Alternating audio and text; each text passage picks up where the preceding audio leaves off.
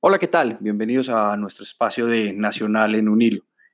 Esta ocasión analizaremos lo que deja la fecha 7 de la Liga Águila 2019-2, encuentro disputado en la ciudad de Cali, en el Estadio Palma Seca, en donde Atlético Nacional y Deportivo Cali no se sacaron puntos, un 0-0 que tuvo cosas buenas, tuvo cosas positivas, tuvo unas mejoras considerables en Atlético Nacional y que mostró que definitivamente hay jugadores que en el verde antioqueño no deben estar por fuera del once titular y menos en la rotación que el profesor Osorio pretende y está ejecutando en el cuadro antioqueño.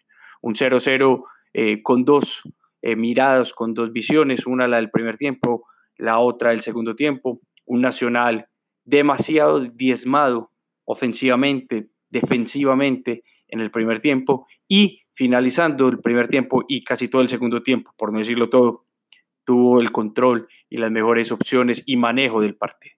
Analizamos lo que deja desde la parte táctica y desde la parte individual este 0-0 ante el Deportivo Cali, que aparte de, tener un punto importante en condición de visitante, mantiene eh, el tema de estar invicto en la Liga Águila, estar invicto, siete juegos disputados y todavía no conocemos la derrota en la liga como tal. ¿Qué vimos en el primer tiempo? Un, Nacional bastante perdido, bastante desconectado, bastante partido. Definitivamente la línea de tres nos cuesta bastante y nos cuesta con jugadores que no tienen hoy la rapidez y la velocidad para hacer los cierres. Hoy Enríquez si bien tuvo algunas cosas interesantes en el segundo tiempo, sobre todo que esperaba mucho más al jugador contrario, que le daba un poquito más de tiempo, que no iba tan al bulto en ciertas ocasiones, que tenía una mejor inteligencia y lectura de, los movimientos de los eh, atacantes del, cuadro caleño. Daniel Bocanegra siendo ese, ese, ese central como tal en la línea de tres, si bien a veces cree uno que no, no tiene el timing suficiente, siempre llega. Boca Negra siempre llega. Si hay que decirlo, está un poco lento en algunas jugadas y en esa línea de tres no es donde más brilla. Cuando hace línea de cuatro, Bocanegra es un superlativo en Atlético Nacional o cuando sale de posición a jugar, bien sea como lateral derecho, también tiene un mejor performance. Y Cristian Moya, que jugando como, eh, late, pues como lateral central por derecha, digamos que tuvo algunas complicaciones, en especial en las salidas, todavía le cuesta mucho al zaguero antioqueño, al zaguero antioqueño, al servicio de Atlético Nacional, salir limpio con el balón. Así en las primeras de cambio sale mal, deja al equipo mal parado y pues por poco Dineno nos, nos hace el primer gol y ya nos habíamos salvado en la primera jugada de una opción clara. Tuvimos cuatro o cinco errores importantes y considerables en la salida, en la salida limpia que tanto le gustó Osorio. Los tuvimos y fueron muy importantes, porque tácticamente el equipo queda desdibujado, porque el equipo va saliendo. Al ir saliendo, el equipo no tiene una forma de regresar rápido ni, digamos, a, pierna cambiada volver. El equipo está saliendo y pierde algunas visibilidades de juego. Ahí hay que tener mucho cuidado, sobre todo porque en la línea de tres adelantada con Baldomero en la mitad, por un lado estaba Daniel Muñoz, por el otro lado teníamos a Cepelini, que cuando nos venía a hacer la labor, aunque estaba un poquito más adelantado, y realmente la posición de Cristian Mafla de un partido pésimo, segundo, tercer, cuarto, quinto, sexto, décimo, veinteavo partido malo de Cristian Mafla. No sabemos si por lateral izquierdo, si de, si win por izquierda, extremo por derecha, extremo por izquierda, no le falta sino tapar ya para jugar en todas las posiciones a Cristian Mafla. Muy mal partido del zaguero antioqueño, demasiado mal partido del zaguero de Atlético Nacional.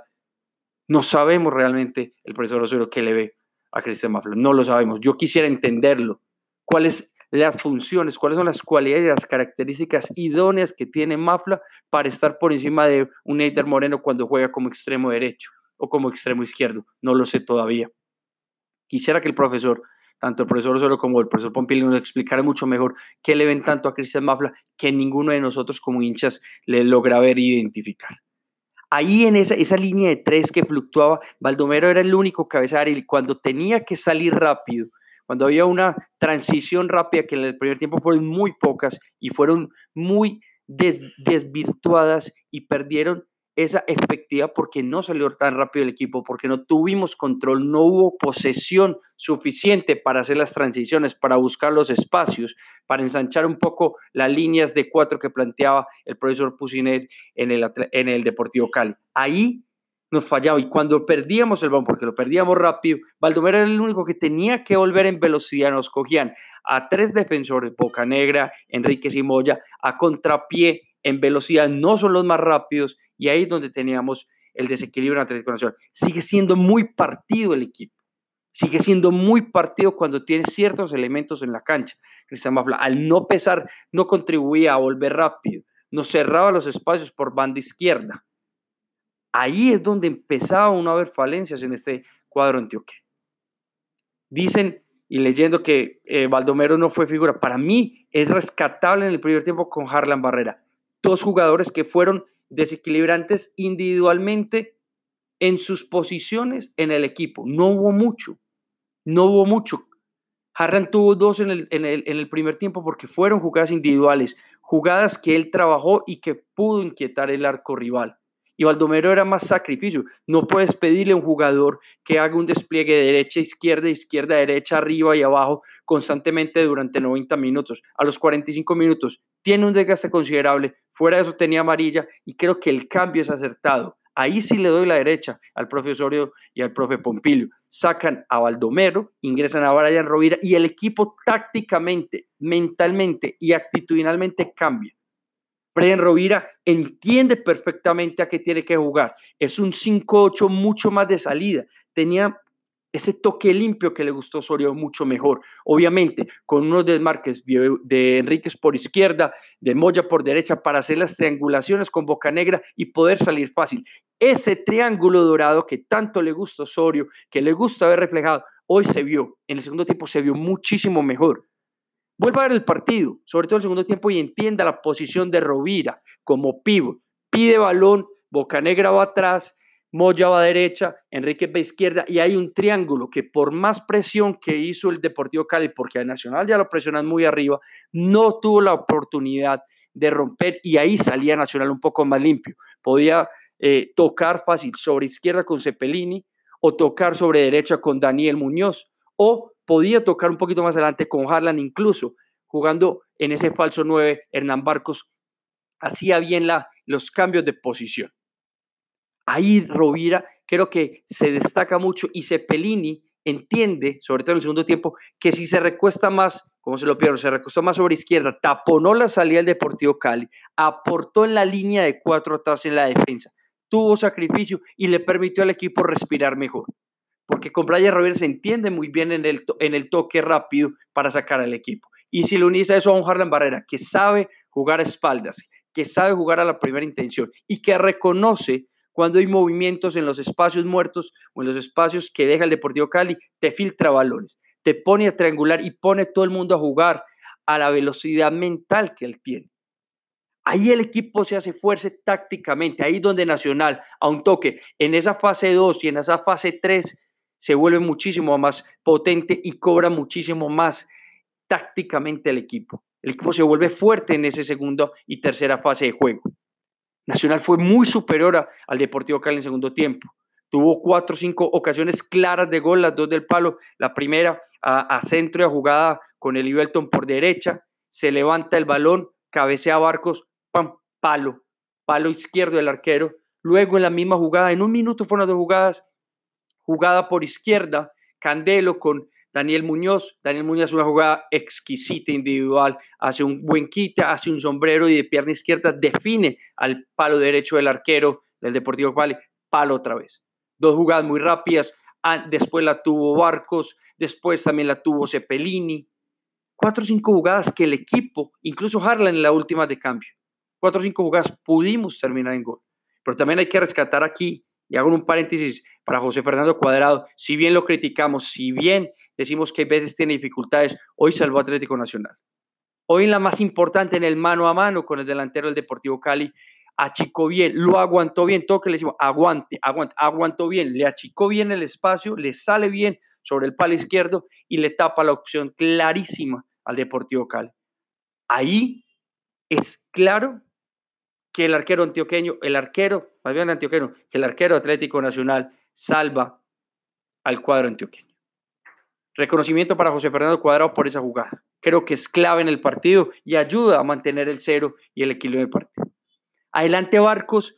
Barcos sigue en unos partidos un poco perdido, pero, pero no, no veo cómo le llegan tampoco valores. Sale mucho la posición de nueve, juega el 9 falso, lo vimos mucho abajo, llega muy a la mitad y en ese falso 9 vimos llegar a Candelo, Daniel Muñoz, Rovira, Baldomero Perlas llegó en el primer tiempo. Juga, Cepelini llegó en el segundo tiempo. La rotación que hace Nacional para que Barcos salga de posición y pueda arrastrar marca y pueda quedar solo en ocasiones es importante. En algo, la primera jugada en el palo de Hernán Barcos es, de esa, es, es gracias a esa rotación que se tiene y gracias a ese, a ese esquema táctico ofensivo que puede dejar libre cierto espacio que Barcos puede aprovechar. Ahí creo que Nacional encuentra su timing perfecto. Hay jugadores que son claves. Rovira debería ir titular, lo sigue demostrando. Harlan no debería sentarse. Candelo entró y entró conectado. Elivelton tuvo un buen desempeño por banda derecha, mejor el segundo tiempo que el primer tiempo. Cepelini el segundo tiempo me gustó bastante. Está en mi top 3. Sacrificio. El uruguayo sabe que es la palabra sacrificio sabe qué es tener compañerismo y ayudar en fase defensiva y salir en fase ofensiva. Lo ves entrando, lo ves saliendo.